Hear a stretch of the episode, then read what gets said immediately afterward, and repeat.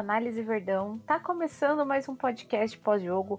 Hoje, infelizmente, não vamos falar de uma vitória. Semana passada eu vim aqui com a Cis, a gente comentou uma vitória, uma vitória bacana, expressiva é, do Palmeiras. Uh, mas hoje a gente vai falar de um jogo que não foi tão bacana assim.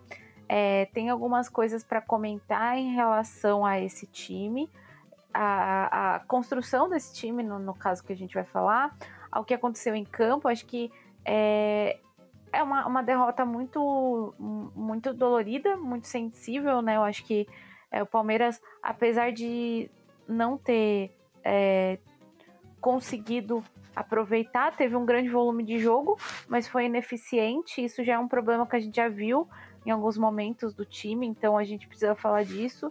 E é, sempre um jogo difícil contra o Fluminense, então a gente tem bastante coisa para falar nesse podcast, então para não ficar me repetindo aqui e depois falando de novo o que eu já falei, vou chamar minha amiga Marília para se apresentar também. Hoje a gente não tá muito alegre, vamos desabafar abrir o coração. Amiga, bem-vinda, dá seu bom dia, boa tarde, boa noite para quem vai vai escutar a gente aqui nesse momento. É isso, Val. Mais uma vez é um podcast meio meio triste. É, infelizmente, mais uma vez a gente gravando um episódio com um placar adverso. É, o Palmeiras foi até o Maracanã e não conseguiu é, vencer, garantir os três pontos. É verdade que estava com uma escalação um pouquinho diferente, mas acabou sendo um resultado frustrante porque o Palmeiras nem jogou tão mal assim. Tiveram erros na partida e a gente vai comentar sobre eles aqui, mas isso não impediria de que a gente conseguisse vencer o Fluminense, né? Então, Palmeiras fez até teve alguns, alguns momentos bons na partida, mas não conseguiu é, deixar com que o placar mostrasse isso pra gente. Então a gente tem bastante coisa para comentar porque meio de semana tem outra partida importante e claro, por mais que seja outro time, é, é outro é outro contexto, a gente não pode deixar de, de destacar é, talvez a falta de foco do, do time em alguns momentos da partida. Bom, Mari, é, vamos pontuar algumas coisas. Então, eu não sei nem por onde começar, sendo bem sincera. É, é complicado. É, porque tem muita coisa. O volume de jogo foi interessante, mas é, tem muita coisa para falar. Bom, vamos começar pelo início então. A escalação do Palmeiras hoje foi uma escalação alternativa. É, o Abel entrou com Everton, Marcos Rocha, Vanderlan, Hendrick, Luan, Gomes, Breno Lopes, Richard Rios, Jailson, Luiz Guilherme, John John, é, esses foram os titulares nessa partida. De titular do time que, que a gente sempre vê jogando, a gente tinha no banco hoje o Rony, o Mike, o Arthur e o Murilo. E o Gabriel Menino, que foram os que ficaram no banco. O Veiga e o Dudu é, não, nem viajaram. O Zé Rafael também não. Enfim, é, quando no final do jogo o o Gomes foi perguntado a respeito disso, ele explicou que é por causa que tem um volume de jogo muito grande, o Abel tem que tomar esse tipo de decisão, né? Então a gente viu um time muito alternativo dentro de campo hoje, jogando contra o Fluminense, que mesmo sem ter o, o Ganso de titular nessa partida, que é um dos caras que faz bastante diferença, acho que no futebol brasileiro como um todo, é, estava praticamente completo ali. Tinha os seus desfalques também, mas tinha um time que estava mais entrosado. Eu acho que o Palmeiras sentiu muito, principalmente no comecinho do jogo, é, o fato de não ter é, jogadores titulares, como a gente está acostumado a ver, e o fato de ter muitos jogadores jovens também, né? Você tá ali no Maracanã. Ah, e acho que vale ressaltar também que a grama do Maracanã já não, não era boa para os nossos titulares jogar. Imagina para os nossos reservas, né? Tava uma grama muito irregular, a bola dando uns kicks é, muito estranhos que até atrapalhavam, atrapalharam os jogadores do Fluminense, atrapalharam os jogadores do Palmeiras. É, mas enfim, eu acho que o fato da gente ter esse time alternativo em campo acabou influenciando muito no desempenho do Palmeiras, principalmente é, na questão de eficiência é, nas finalizações. O Palmeiras teve alguns momentos que foram bons dentro do jogo, não dá para jogar tudo fora, é claro, mas também eu acho que o que determinou o resultado do jogo, além, é claro, do, do Fluminense ter sido mais eficiente que o Palmeiras é, quando chegou na cara do gol, e chegou bem menos, né? A gente vai falar desses números daqui a pouco eu acho que foram os erros que foram mais determinantes, né? Ali, uma bola em que o, o Richard Rios, que não costuma ser titular, bate cabeça com o Marcos Rocha, que perdeu o posto de titular para o Mike, acabou se tornando reserva, mas que sempre briga pela posição, sempre foi um dos titulares do Palmeiras, mas os dois batem cabeça ali na marcação do John Kennedy, que consegue fazer a ultrapassagem dessa marcação dupla que estava em cima dele e é, entrar, invadir a área e o Luan é, fazer o pênalti, né, que, que deu origem ao primeiro gol do Fluminense. E a partir daí o Palmeiras é, jogou o primeiro, primeiro tempo quase inteiro, né, é, é, perdendo com resultado é, negativo, mas é, conseguiu entender um pouco do que era a marcação do Fluminense e conseguiu até é, se con construir boas jogadas, mas acho que determinante mesmo foi esse erro nesse momento, que foi muito bem aproveitado pelo, pelo John Kennedy. Depois o John Arias cobrou o pênalti. E depois o segundo gol também acho que passou por um erro, onde o Jailson ele perde a bola e ele fica no chão. Ali eu não vi, não consegui enxergar uma falta, apesar de eu achar, porque a, a, a imagem ela não foi totalmente conclusiva e eu não vi replays depois. É, se teve uma carga nas costas dele que fez com que ele caísse e perdesse a posse de bola, e aí o, o próprio John Kennedy também, ele, ele vai é, para passar da marcação do Palmeiras e, e, finalizar. O Everton até faz um milagre, mas ele consegue entrar na área e finalizar. É, nessa ocasião também o Palmeiras se perdeu na marcação. Então acho que, como vocês estão no começo, Mari, é, o, esses erros acabaram sendo cruciais e eu acho que foram erros muito de é, é, de, de, do time não estar acostumado a fazer esse tipo de jogada, a jogar junto, talvez, não sei, mas eu acho que passa também pelo fato da gente não ter conseguido trazer todos os nossos titulares, né? A gente acaba tendo uma oscilação natural dentro de campo nesse sentido. Então, eu acho que para um, uma primeira análise é, é isso que eu trago, Mari. Queria que você falasse um pouquinho sobre isso. É, né, Val? A gente hoje o Palmeiras foi o que a gente interpretou quando viu a escalação, né, com um time alternativo assim, é que o Palmeiras foi mesmo já pensando no jogo de quarta-feira, né, de mata-mata, onde decide uma classificação. E eu nem eu nem eu não, não, não, não nem critico o Palmeiras fazer essa interpretação, a comissão técnica ter visto dessa forma, mas a escalação já nos dizia que foi um time para cumprir tabela né? É verdade, a gente precisa, nós precisamos é, olhar muito bem para isso. A gente, nós estamos distantes do líder Botafogo, né? São 12 pontos, mas agora o Botafogo pode abrir uma distância maior. É, é, é, a gente segue, obviamente, vivo no Campeonato Brasileiro, até porque a gente não pode jogar toalha, nós precisamos da classificação, ficar ali, é, no mínimo no G4, né, no G6, mas de preferência no G4, para conseguir essa classificação para Libertadores. Mas, mas o Palmeiras se distanciou muito da briga pelo Campeonato Brasileiro. Mas a tabela segue rodando e a gente precisa cumprir com os jogos. E de fato, acho que hoje foi o que o Palmeiras foi fazer.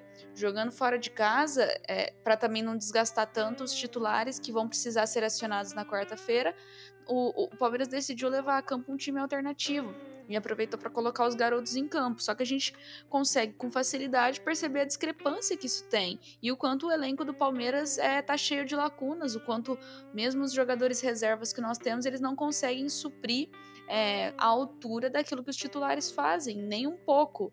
A gente nem nenhum dos reservas eu acho que estão é, é, minimamente à altura dos titulares. Isso é muito, isso é muito grave, isso é urgente, é um problema que o Palmeiras precisaria ter corrigido há muito tempo, que a gente fala. A torcida inteira já inter, entendeu isso, é, mas parece que só a diretoria do Palmeiras que ainda não enxergou essa urgência. Mas então a gente já esperava que fosse ser um jogo um pouquinho mais abaixo. E até que o Palmeiras surpreendeu sendo um pouco mais competitivo. Mas como você falou, o erro do Palmeiras foi muito cedo, né? O pênalti sai ali logo nos, é, nos primeiros minutos, 15 minutos. E, e, é um lance muito muito bizarro mesmo, porque a defesa tá toda perdida, é, um, é, é quase que um, um contra-ataque ali. A, a defesa do, do, Palmeiras, se eu não me engano, são três jogadores que estão no lance contra outros quatro é, atacantes do, do Fluminense, que estão atacando a nossa linha defensiva, que tá com três jogadores só. E enfim, a gente, a gente tá. A gente acaba cometendo um pênalti pela, pela, própria, pela própria bagunça que virou ali a nossa defesa. O Luan, é verdade, faz uma intervenção num timing errado e acaba cometendo a falta. É, e aí a gente já sai, a gente já fica com a adversidade do placar logo aos 15 minutos do primeiro tempo. Um jogo que já, não, já tinha tudo para ser complicado pelo contexto e, pela, e pelo time que nós tínhamos levado a campo. Ele acabou ficando mais difícil por a gente sair tão cedo atrás, é, logo atrás do placar. O Palmeiras até teve uma reação, eu achei até que o Palmeiras conseguiu ter uma reação é, interessante de, de tentar né, pressionar bastante logo na saída de bola, tentar roubar essa bola rápido, para roubar essa bola estando mais perto do gol do Fluminense, já quem sabe conseguir finalizar, com maiores chances de fazer um gol. O Palmeiras seguiu pressionando bastante, mas o Fluminense também não estava dando nada de graça. E por muitas vezes o Palmeiras teve chances, aquelas chances que ficavam num bate-rebate dentro da área. Então, finalizava, sei lá, três vezes, mas esses bombardeios estavam ficando mais na defesa do que necessariamente o goleiro fazendo a defesa. É, então foi. Acabou que o Palmeiras terminou o primeiro tempo ainda no zero. E e o que foi muito ruim, né? O segundo gol também acaba saindo é, de, um, de um vacilo defensivo ali, você bem citou, é o Jailson quem perde a bola ali num lance onde ele não consegue dar prosseguimento na jogada, perde a bola e aí novamente a gente se vê numa situação é, em que a, a, zaga tá no, no um contra um ali e aí os jogadores do Fluminense fazem, fazem a festa, né? eles conseguem entrar na área tocando a bola e aí eles driblam todo mundo. De novo, se eu não me engano, é o Luan que tá ali no lance, é, ele acaba também sendo driblado e finalizam com certa facilidade para cima do Everton, que não pôde fazer muita coisa.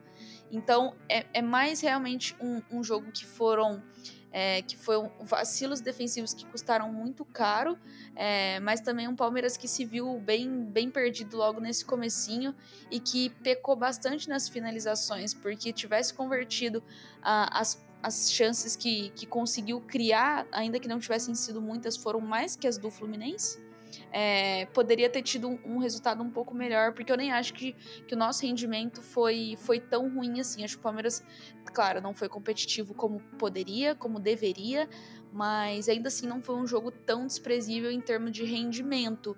É, os, os, os erros defensivos custaram muito caro mas ainda assim eu acho que dava pra gente ter vencido se a gente tivesse conseguido converter o volume é, ofensivo que tivemos para cima do Fluminense, o que não aconteceu.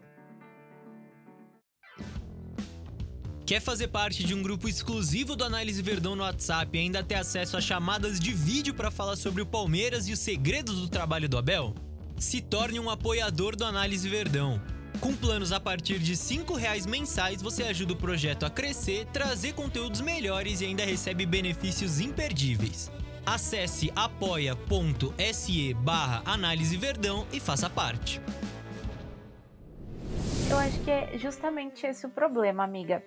É, a gente vai passar por dois tópicos agora, que eu acho que são tópicos que, que se completam, é, mas é, o problema do Palmeiras maior hoje é essa questão de ser eficiente versus é, não cometer erros, né? O Palmeiras hoje cometeu erros que foram cruciais para o resultado do jogo. E aqui, quando a gente fala erros que foram cruciais para o resultado do jogo, a gente não tira o mérito do Fluminense de saber aproveitar esses erros. Muito pelo contrário, foi mérito totalmente deles, demérito to totalmente nosso.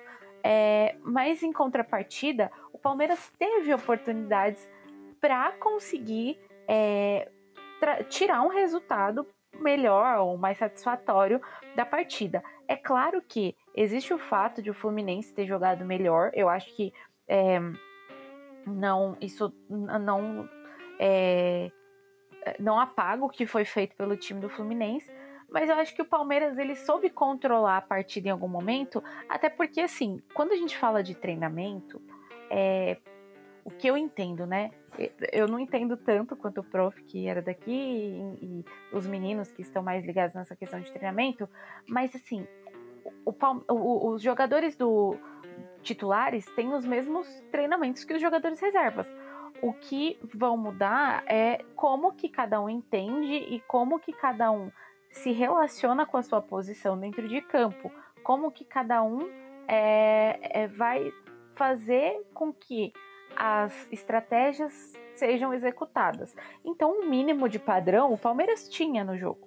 Só que o problema, justamente o que a gente falou, esses erros iniciais e, e também a, assim, a questão de uh, os suplentes não terem as mesmas características e nem estarem tão à altura dos, dos titulares também inter, acabam interferindo. Então, é, para falar um pouco dessa questão da falta de eficiência, já acabou virando um problema problema crônico dentro desse Palmeiras, principalmente quando está com os times reservas.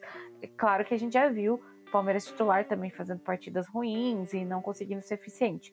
Mas nessa partida em especial, a gente viu é, 10 finalizações é, do lado do Fluminense contra 18 do lado do Palmeiras, sendo que o Fluminense chutou cinco vezes a gol, fazendo dois gols, e o Palmeiras chutou as mesmas cinco vezes a gol, fazendo apenas um gol. Um dos gols do Fluminense foi de pênalti, né? Enfim. Mas acho que é, vale reforçar que, além dos erros que foram cometidos da parte defensiva, que eh, já acabou, é, por acaso, por acaso não, acabou virando um problema meio crônico ali do Palmeiras quando é, é, não tem principalmente o Zé Rafael. Acho que o Zé Rafael faz muita falta no time do Palmeiras. Ele que não, não tem tantas características assim de ser é, é, é um, um, primeiro, um zagueiro para dar o primeiro bote, enfim. É, ele faz muita falta no time do Palmeiras. A, a, a, defesa do Palmeiras ela fica muito mais exposta quando a gente não tem o Zé Rafael, porque hoje a gente estava com o Jailson e o Richard Rios, e ambos participaram da, dos erros defensivos é, nos, é, nos gols que a gente sofreu. E questão da finalização, não tem condição a gente ter 18 chutes, sendo que só 5 foram a gol, a gol e, e um só virar de fato um gol e um gol de zagueiro, né? Um gol de um cara que na verdade é defensivo. E assim, é, o Gomes é um zagueiro que ele sempre sobe na bola, a gente sempre vê ele ali, mas não é função dele fazer isso. Então acho que é, essa questão é uma questão que ela vai muito além é, é, do que a gente consegue trabalhar aqui no, nos nossos dados, entendeu? É uma falta de eficiência por parte do time. Precisa ajeitar. É, teve até uma questão que eu levantei que eu não, não sei se. Eu acredito que tenha sido uma jogada ensaiada, mas que não funcionou muito bem. Tipo, poderia ter funcionado melhor se o Palmeiras tivesse melhor posicionado dentro de campo, talvez. É, eu vi duas jogadas que foram muito parecidas, que foi de um escanteio ou uma falta batida da lateral para dentro da área, com o Hendrick colado quase na linha ali final do campo para cabecear para dentro. Só que não tinha ninguém para receber. Todo mundo estava encaixotado dentro da zaga do Fluminense. Então, assim, o Palmeiras precisava ter a inteligência de trabalhar melhor essa jogada. Porque, assim, se eu vou cabecear para dentro, eu preciso ter alguém para receber. E ali não, não tinha, não tinha como a pessoa receber. Então eu não posso trabalhar essa jogada. Todo mundo vendo que os atacantes ali, as pessoas da frente, estavam marcados.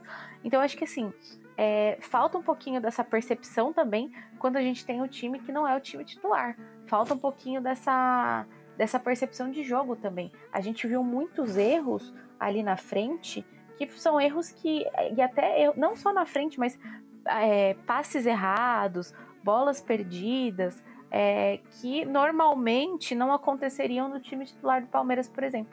Então, eu acho que, assim, se a gente for acabar trazendo mais vezes o time reserva, eu acho que precisa trabalhar melhor é, alguns desses pontos com eles, né, para ter uma percepção melhor.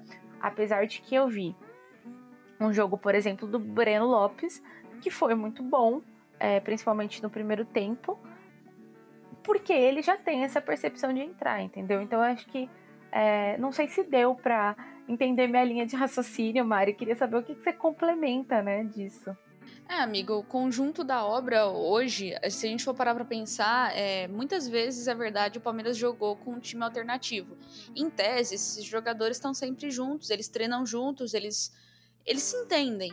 Mas no jogo, é isso, isso, é, isso é diferente, né? Você compreender as movimentações, quando um jogador vai por dentro, pro lateral e por fora, é, quem vai pra linha de fundo, quem joga por dentro, quem. quem o jogador que prefere um passe assim, é, no espaço ou, ou no pé. Esse tipo de coisa realmente é mais. É, é uma questão de, de convivência mesmo entre os jogadores e principalmente é, de experiência mesmo deles jogando. E quando a gente tá. Quando a gente se depara com, com um jogo do tipo, é, como eu falei, eu não acho que o Palmeiras foi mal no jogo de hoje. Tiveram alguns momentos, é verdade, que a gente viu uma certa dificuldade do time em conseguir é, é montar as jogadas, né? Ser, ser mais criativo para para criar boas chances, é, mas o, o Fluminense estava castigando bastante o Palmeiras também nos contra-ataques, então a gente viu um time pro, um pouco preocupado com isso, até porque o segundo gol ele acaba saindo. É, o Palmeiras estava cedendo alguns contra-ataques porque subia bastante a linha defensiva para ter mais gente no ataque e por vezes não conseguia voltar a tempo, precisava correr a linha defensiva correndo para trás para acompanhar os contra-ataques do Fluminense. E essa é uma situação, entre aspas, perigosa, né? Porque a gente acaba não tendo a vantagem até posicional para conseguir correr e marcar os jogadores do Fluminense é, em velocidade. É, eu acho que a, a, maneira como o Palmeiras jogou hoje, a gente teve um, um, rendimento muito abaixo do Hendrick, por exemplo. E aí a gente viu o Abel fazendo substituições e colocando o Rony e Flaco Lopes como centroavantes ali mais pro final da partida. E eu acho que passou a funcionar um pouco melhor. Talvez o erro de hoje foi o Abel ter promovido as substituições tarde demais, porque a gente tem a saída do Jailson, que também fez uma partida muito ruim, para a entrada do Gabriel Menino. Eu entendo bastante a questão de ter demorado fazer essas substituições, porque a gente precisaria poupar os titulares ao máximo, o máximo de tempo possível, né? Então não desgastar o Rony, não desgastar Gabriel Menino é, em um jogo como esse, porque a gente vai precisar deles na quarta-feira, mas principalmente é por, por uma questão de, é, de que dessa forma funcionou um pouco melhor. O Palmeiras ficou algum tempinho ali jogando é, um tempo menor, né, jogando com, com dois centroavantes em campo, então o Arthur aberto na direita, é, o Breno Lopes, né, é, aberto na aberto na não, aí na verdade, tanto o, o Rony quanto o Flaco Lopes centralizados, né? E, e, aqui mais do lado é, esquerdo da jogada o, o, John John atuando. E acho que a nossa dupla de volantes, né? O Richard Hughes ficou até o final, mas também era um, um jogador um pouco mais, mais confuso, assim, um jogador que, que, que principalmente hoje eu acho que foi, fez uma partida meio abaixo, não conseguiu auxiliar muito o Palmeiras nessa, nessa criação de jogadas, um pouco perdido. E, e o Jailson também, né? Depois que o Gabriel Menino entra, consegue dar um, consegue dar um fluxo um pouco melhor para esse meio de campo, né? Uma desafogada. O Gabriel Menino também, que é um jogador é, um pouco mais de criação, é, de conseguir distribuir melhor a partida, conseguiu auxiliar um pouco melhor nisso, mas é verdade que a nossa linha defensiva ficou um pouco mais exposta, né? Mesmo tendo Richard Hughes e Jailson é, durante a maior parte do tempo, é, que são jogadores que, que em tese, né, se defendem um pouco melhor e a gente acabou tendo, tendo lances de muito perigo que o Fluminense conseguiu com facilidade é, ludibriar essa nossa linha defensiva é, e, e conseguir fazer algumas jogadas que inclusive nos custaram os gols, né? É, sofridos, mas a linha defensiva num todo foi muito ruim. É, tanto é que o Abel também tira o Marcos Rocha para promover a entrada do Mike, que é um jogador que ataca um pouco melhor, chega mais à linha de fundo, também é um jogador de um pouco mais de velocidade para conseguir auxiliar e jogar por ali, que também é um jogador que tem um entrosamento melhor com o Arthur, que foi quem entrou ali é, antes. E então acho que assim, no finalzinho a gente conseguiu ter um, um rendimento um pouco melhor, não à toa saiu o gol um gol que o Palmeiras martelou bastante, é, um gol que, que a gente precisava é, que a gente precisou de muito para fazer, né? Muitas chances para conseguir converter um gol. Isso que a, acaba preocupando bastante, mas, mas enfim, a gente era o que a gente estava comentando, né, Val? Era o golzinho de honra que a gente queria, porque é, é complicado a gente, a gente a gente chegar numa partida como essa e conseguir ver um ponto positivo. Mas talvez o ponto positivo de hoje tenha sido não ver o Palmeiras desistir tão fácil do jogo. Né? Lutou até o final, mesmo sabendo que tinha um placar gigante para ser alcançado, uma montanha enorme para se alcançar. Mas, enfim, é, acho que era, era basicamente isso. Inclusive, é, a gente. O, uma das perguntas que nós recebemos no, twi no Twitter, é, que nós postamos um tweet lá para que o pessoal pudesse enviar perguntas, participar. O Rodolfo diz por que o número de. Ele pergunta, né? Por que, que o número de cruzamentos na área diminui quando o Flaco Lopes entra em campo? O Flaco Lopes ele tem essa facilidade né, na bola aérea, mas é, eu, eu particularmente confesso que não, não sei dizer se de fato isso é uma estatística real. Eu não sei se o Rodolfo percebeu isso, contabilizou, enfim, não é interessante inclusive até a gente checar isso, é, porque eu não sei se de fato normalmente quando o Flaco entra, a tendência é que o Palmeiras pare de tentar essas, essas bolas aéreas, esses, fazer esses cruzamentos, né? A percepção que eu tenho é que não, é que o Palmeiras não muda a estratégia de parar de fazer cruzamentos quando o Flaco entra. Pode ser uma percepção é, dele, né? Mas eu, eu, não acho que o Palmeiras que, que tenha essa, essa atitude, não. Mas é importante quando, quando se tem o Flaco em campo, porque essa é uma jogada que ele tem pouco mais de facilidade. Ele é um jogador alto e que ele acaba conseguindo é, ter vantagem em jogadas do tipo. É, mas, mas é interessante ver como o Palmeiras tentou até o final essa jogada e no gol acaba saindo de né, um gol nesse, nesse cruzamento, na bola aérea, e é o Gustavo Gomes que tá lá como se fosse um centroavante nato, né? Gustavo Gomes, que a gente também é, recentemente quase quase perdeu ele, né? Rumores de que ele sairia. Ainda bem que não, porque tem se mostrado, né, claro, desde, desde quando ele tá aqui, um jogador, uma peça importante, capitão, e contribui bastante com os gols, também é outro, outro jogador importante na bola aérea. Eu acho que eu, eu acho que é, é, mais ou menos isso, Val. Não sei o que, que você acha também dessa questão dos cruzamentos, mas é, é, talvez seja algo até pra gente ir atrás e realmente averiguar se, se tem essa tendência do Palmeiras diminuir o número de cruzamentos na área quando o Flaco Lopes entra. A percepção que eu tenho é que não, mas não sei dizer também. Amiga, eu acho que, assim, lógico, vale a pena a gente ir atrás e fazer uma análise mais profunda é, em relação a isso, porque é, precisaria mais de dados, né, para tentar entender. No entanto, eu acho também que é, é uma percepção válida porque a gente vê o Flaco tentando pouco cabecear, mas é, ele tenta menor, ele tenta menor, ele tenta menos cabecear porque ele não tem essa facilidade ou porque ele não recebe a bola? Porque a percepção que eu tenho também é que se isso acontece de fato, é porque o Flaco Lopes também ele às vezes fica muito encaixotado no meio é, da defesa dos outros times. Então acho que isso acaba dificultando. É uma dificuldade que, por exemplo, o Gomes e o Luan não têm, que são e o Murilo, né, que são os zagueiros que geralmente cabeceiam também para dentro do gol porque eles são, eles não vêm dali dessa posição de estar ali na frente, eles nem sempre estão ali, às vezes eles vêm entrando na área, ou muitas vezes o, o adversário ele não tá tão preocupado achando que o zagueiro vai subir para cabecear, apesar de saber que é, é, é, um, pode ser um elemento surpresa, né? Mas é muito menos provável do que ver o atacante.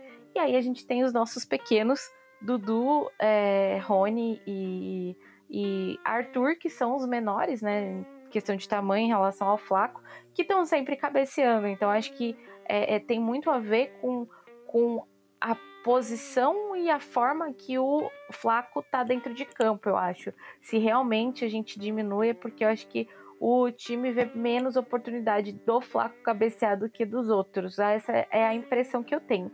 Mas é só uma impressão também, porque é, precisaria fazer um, um, estudo mais aprofundado. É, e só para a gente amarrar, amiga, a, a Ana Costa, ela também tem uma pergunta interessante aqui, que ela fala se não seria melhor Hendrick, Luiz Guilherme e Flaco terem mais tempo de jogo. Sempre colocar eles em horas ruins e com pouco tempo de jogo não ajuda eles a se prepararem. É, eu acho que é, é interessante a percepção que ela tem, porque de fato existe o momento jogo a jogo, treino a treino, né? Acho que é bem diferente uma coisa da outra. E como eu falei no começo da minha fala, o, por exemplo, o Breno Lopes, que não foi citado por ela, mas trazendo aqui, ele fez uma partida melhor e ele geralmente tem mais tempo de jogo. Ele, ele entra na saída do Dudu com mais frequência. É, o Luiz Guilherme, ele, ele entrou algum, algum, em alguns momentos já, é, já, já, chegou a jogar como titular, mas eu acho que é, ele ainda não está pronto. não tá 100% pronto. Só que para hoje era o que a gente tinha e ele tem uma característica muito interessante de atacar os espaços pelos lados, que eu acho que ajudaram muito o time do Palmeiras hoje, apesar dele não ter feito um jogo brilhante. É, ele errou algumas, algumas, em algumas situações, mas justamente por ser muito jovem. É, e então acho que ele, o Abel pensou nisso, sabe? Tipo, ele pode ajudar é, nesse sentido, porque o Palmeiras, por ver assim, vendo o jogo do Fluminense, é, o Diniz ele tem uma característica muito própria de fazer o, o, o, jogo acontecer. Os times do Diniz eles são muito característicos e o Abel sabia disso. O time do Diniz ele não, ele não costuma atacar os espaços, ele costuma empurrar o time adversário para trás fazendo triangulação. Então o Palmeiras dobra essa marcação, faz até uma marcação muito pegada, muito forte. É, e aproveita os lados do campo para atacar os espaços para dentro, né? Acho que foi isso que o Palmeiras fez, é, que deu muito certo e que acabou não, não sendo eficiente por conta dos erros no, na hora de finalizar. Mas eu acho que essa, essa marcação que o Palmeiras dobrou, que impediu que o. É, que, que, diminuiu a, a, a, saída de bola do Fluminense, reduziu o espaço do Fluminense, é, até acho que o Palmeiras errou muito é, podia ter controlado muito mais o jogo se tivesse feito uma marcação muito mais próxima. É, mas hoje foi muito eficiente essa marcação para diminuir o espaço do Fluminense. Não deixava o Fluminense triangular. E aí o, o Luiz Guilherme, eu acho que ele ajuda nisso, nessa questão de, de atacar o espaço. Então eu acho que ele vai ganhando minutagem, como a Ana falou, e aí vai melhorando. O Flaco, realmente, eu acho que ele tem menos, é, menos tempo de, de, de uso, né? Eu acho que ele é, acaba entrando numa situações mais tipo, ah, eu preciso fazer uma substituição e eu preciso colocar um centroavante, porque ele não tem é, tantas características. Por exemplo, o Hendrick ele ainda consegue flutuar um pouco mais, ele é um pouco mais móvel, mas eu acho que o Flaco Lopes ele, ele é mais aquele centroavante de área, então acho que por causa disso o Abel acaba preterindo ele em alguns momentos. Mas, sim, eu, eu acredito que de fato, se eles ganhassem um pouquinho mais de minutos, talvez é, eles tivessem um aproveitamento melhor, né? Porque jogo é jogo, é treino é treino. Mas em questão da preparação, eu acredito que todos tenham o mesmo nível de preparação. É, o que vai diferenciar mesmo é a qualidade técnica. E até mesmo falando em. É, não só qualidade técnica, mas falando também em questão de, de experiência, né? a gente não pode comparar, por exemplo, o Piquerez com o Vanderlan, por conta de toda a experiência que o Piquerez tem e o Vanderlan não tem. Até o Flaco mesmo, é, é, eu acho que ele é mais jovem do que o. e tem menos rodagem também do que um Dudu, do que um Arthur, que são os titulares absolutos, obviamente, que a gente não tá comparando eles.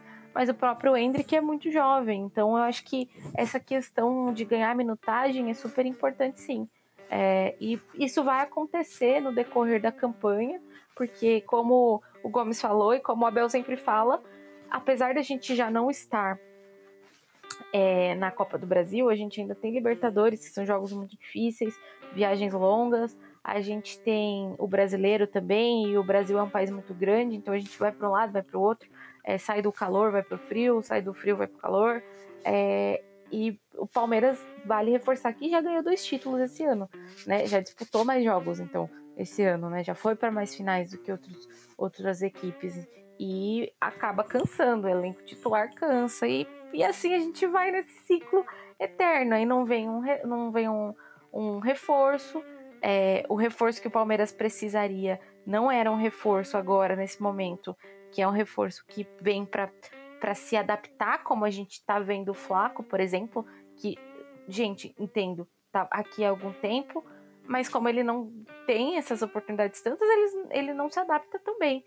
Enfim, não é um reforço que a gente venha para se adaptar, é um reforço pronto, né, que a gente precisa. Enfim, acho que é, são, são muitas questões e acho que a Ana fez a gente ficar, é, entre aspas, aqui pensando pensamentos, né, Mari? É isso, Val. Eu acho, eu, eu enxergo dessa maneira também. Essa questão de ajudar eles, eles a se prepararem. É, hoje, né, tanto o Luiz Guilherme quanto o Hendrick foram, tiveram a oportunidade de serem titulares. Eu acho que o Flaco realmente tem sido preterido, ele, num momento em que teve uma sequência, ele até emendou uma sequência de gols também. É, teve um momento importante. Talvez é, seja isso que ele precise, né? De uma sequência de jogos para conseguir é, se encaixar novamente, entrar no ritmo, né? Mas hoje ele, ele também vai ser preterido pelo Rony. Então é, é uma disputa. É, por mais que a gente tenha é, a gente sempre fala né, que o Palmeiras tem algumas lacunas, em algumas posições, como, é, como centroavante, a gente acaba tendo algumas opções que lutam bastante, que brigam bastante pela, por aquela posição e que por vezes a gente, a gente fica, fica se perguntando por que, que um tem mais chance que o outro, e, e enfim, acaba sendo uma dor de cabeça, acho que pro Abel também decidir. É, né, claro, o Rony é unanimidade, mas depois do Rony, quem merece mais essa vaga, quem, quem tem pedido mais passagem.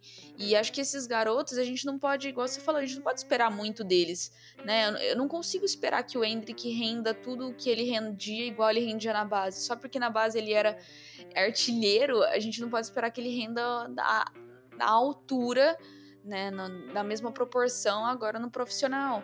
Mas eu acho que ainda assim ele tem a confiança do Abel porque ele é um jogador que já se mostrou esforçado, é um jogador dedicado e ao mesmo tempo tem características é, diferentes da do Flaco. É, o Flaco Lopes ele acaba ficando nessa situação de entrar muitas vezes em situação de decidir, porque quando o Abel olha para o banco e ele precisa decidir de fato uma partida, quando ele está numa situação adversa, ele pensa em mudar as peças para tentar reverter aquela situação, essas são as opções que ele tem. E dentre os centroavantes que nós temos, o, o depois do Hendrick é o Flaco quem, quem tem essa oportunidade. Então ele acaba sendo colocado para decidir, né? O Luiz Guilherme também tem recebido algumas oportunidades. Nos últimos jogos, ele entrou alguns minutos. Aos poucos ele vai, ele vai ganhando esse rendimento, né? Mas é difícil realmente a gente pensar que eles têm que entrar para esses garotos, né, para decidir às vezes uma partida, quando na verdade é a opção que nós temos. Então acaba que o Abel não tem muita opção é, a não ser colocá-los para decidir né, entrar em situação de, de de fato decidir uma partida, o que é uma pena, mas que aos poucos a gente vai isso vai isso vai se ajeitando, né, até que eles consigam ganhar experiência suficiente para serem jogadores de confiança, de, de, de entrar e a gente saber que de fato vão mudar o panorama da partida caso entrem. É, minha amiga, a gente falou que não ia se estender aqui, a gente acabou se estendendo um pouquinho. É, o jogo teve de tudo hoje, começou com fortes emoções, o Gomes com o rosto sangrando, é, com. Ixi. É, falta, aí o Everton começou a fazer cera para o Gomes poder voltar para o campo, e aí teve outra falta dura, e, e enfim, é, arbitragem muito confusa. Acho que, é, não querendo trazer isso sempre para pauta, mas vale questionar qual foi o critério do Ramon Abatiabel no jogo de hoje é, duas cotoveladas, uma do Rony dentro da área, um chute na, na canela dentro da área, é, empurrão dentro da área, só para um lado é pênalti. É, o, o Diniz é, falando mal do, da arbitragem e o, o, o João Martins contestando, um só expulso, o outro que xingou fica dentro de campo. Então, assim, vale questionar assim, qual que é o critério. Fez parte do jogo. É, só queria trazer isso para nossa análise sem querer estender mais. Então é isso, só, só um desabafo também. Mari, queria te agradecer pela sua participação no jogo de hoje. Queria saber se você quer falar alguma coisa sobre isso também. Eu também, Val. Eu queria agradecer a, a sua participação aqui comigo, a companhia, mas principalmente de quem ouviu a gente nesses quase 40 minutos de podcast, porque se você ouviu até aqui, você, você é um guerreiro, você é um palmeirense guerreiro, porque é difícil, né, ouvir a gente a gente falando aqui um monte, muitas, muitos assuntos inclusive repetidos, né, que a gente já fala em todos os, podcasts, porque são críticas que que seguirão sendo críticas até que sejam resolvidas, porque precisam, são urgentes e a gente precisa, mas obrigada a todo mundo que ouviu a gente, a nossa audiência e continuem acompanhando o Análise Verdão, não desistam da gente apesar desses podcasts em que eu e a Val estamos e que normalmente o Palmeiras vacila com a gente. É isso. Sigam a gente nas redes sociais, arroba no Twitter, arroba análise.verdão no Instagram. E vamos pra próxima, porque quarta-feira é Libertadores. E aí o bicho pega. Até o próximo e tchau, tchau.